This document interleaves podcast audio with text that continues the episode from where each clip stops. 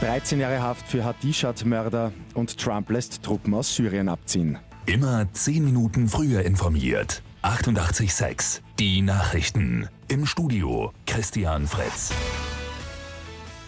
In der Nacht hat es das Urteil für den Mord an der kleinen Hadishat im Mai in Wien gegeben. Der 16-jährige mutmaßliche Mörder ist zu 13 Jahren Haft verurteilt worden. Der Schüler muss zudem in eine Anstalt für geistig abnorme Rechtsbrecher.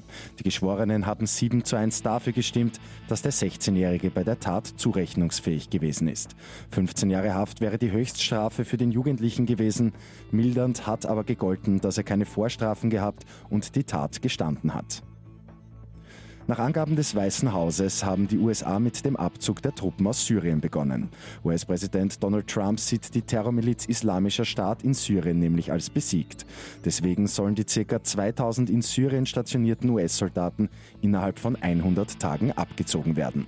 Kritik erntet Trump nicht nur von den Demokraten, auch einige seiner eigenen Leute sehen darin einen schweren Fehler. Bei Lotto 6 aus 45 haben am Abend zwei Spielteilnehmer die sechs Richtigen erraten. Die Gewinner erhalten jeweils 500.000 Euro. Das sind die Gewinnzahlen gewesen 3, 11, 20, 29, 39 und 44, Zusatzzahl 38. Die Angaben sind ohne Gewähr. Und die heimischen Christbaumbauern können sehr zufrieden sein. Die gute Nachricht zum Schluss. Bäume aus der Region sind den Österreichern nämlich wichtiger denn je. Das sieht man auch an den Verkaufszahlen, die sich in den letzten Jahren stetig gesteigert haben.